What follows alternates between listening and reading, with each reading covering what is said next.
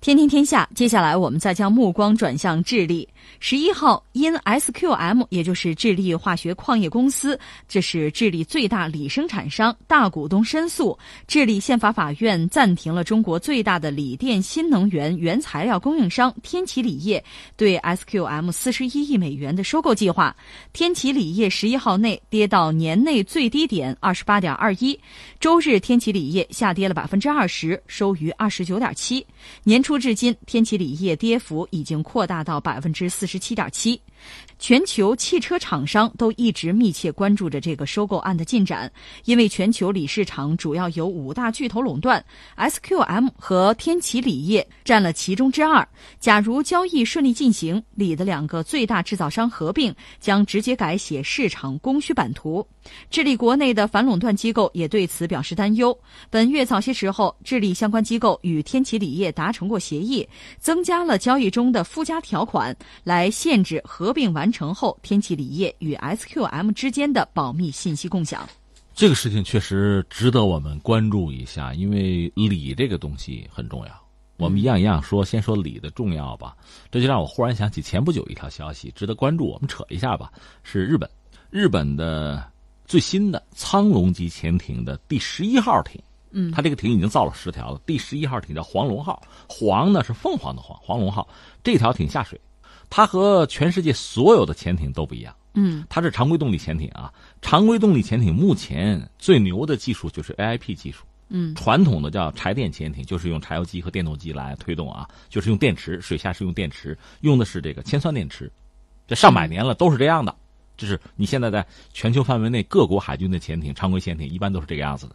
新技术叫 AIP 技术，就是不依赖空气，嗯，它有两个玩法，一个是德国搞的叫燃料电池。一个是瑞典搞的，叫斯特林发动机，就这么两种。日本呢引进了瑞典的斯特林发动机，它的目前的这个苍龙级潜艇呢是 AIP 潜艇，他甚至想拿这个潜艇去卖给澳大利亚，但是最后澳大利亚是选择这个法国潜艇，放弃了日本货啊。但是我们现在说它这个黄龙号潜艇有什么特别呢？它也放弃了 AIP 不用，嗯，用的是锂，它用锂电池，对。这让人觉得大跌眼镜，因为锂电池我们都知道，因为咱们别说别的，你骑那电动车 就是锂电池，对吧？呃，你像特斯拉电动车用的锂电池。另外呢，就是日本的这个汤浅公司生产那个锂电池，还给到谁呢？波音七八七梦想客机，那个飞机是比较新潮的，耗电是比较大的，用的就是锂电池。但是呢，可能技术不过关，老冒烟儿。那飞机冒烟你还敢飞啊？所以那个飞机一度停飞。另外，我们也知道，像这个三星的那个。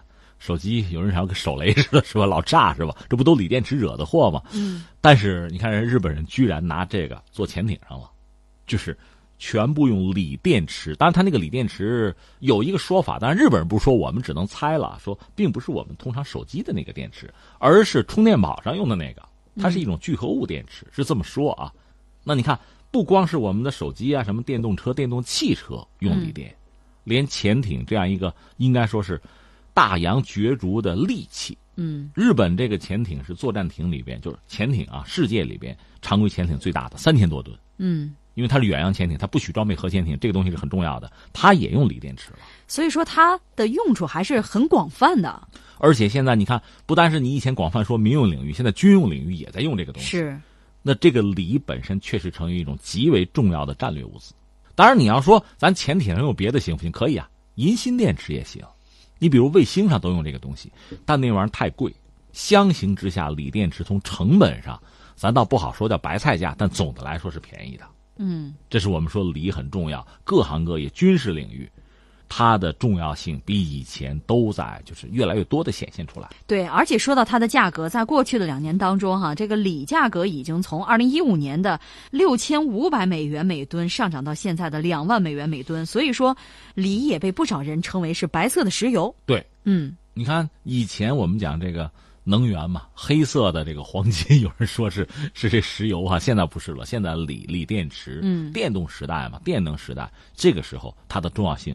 至少目前我们看到，你说有没有替代它的？也有啊，什么石墨烯啊？刚才我们讲银锌电池，嗯，呃，以前美国人搞过实验，拿银锌电池也弄潜艇，也行，就是太贵，成本太高，太高。当年美国人在上个世纪五六十年代搞这个试验的时候，那个银本身银锭还是从国库借的，试验完了还还给人家了，就是贵嘛，就这么一个状况。所以礼在我们目力可及的范围内，对我们整个人类的文明也好啊，对国家的建设也好，那还是至关重要的。那好，问题来了，怎么得到礼？就是靠锂矿。当然，具体来讲有不同的做法，呃，但是总的来说，锂矿很重要。这个锂矿呢，智利又是全球最重要的一个，就是分布啊锂矿非常多的一个国家。人家的资源太丰富，锂人家有，但是他自己嘛，这个国家本身你知道，它的实力在那摆着，就对锂的开发利用啊，整个这个是有限的，它不需要这么多，它就是满足国际市场。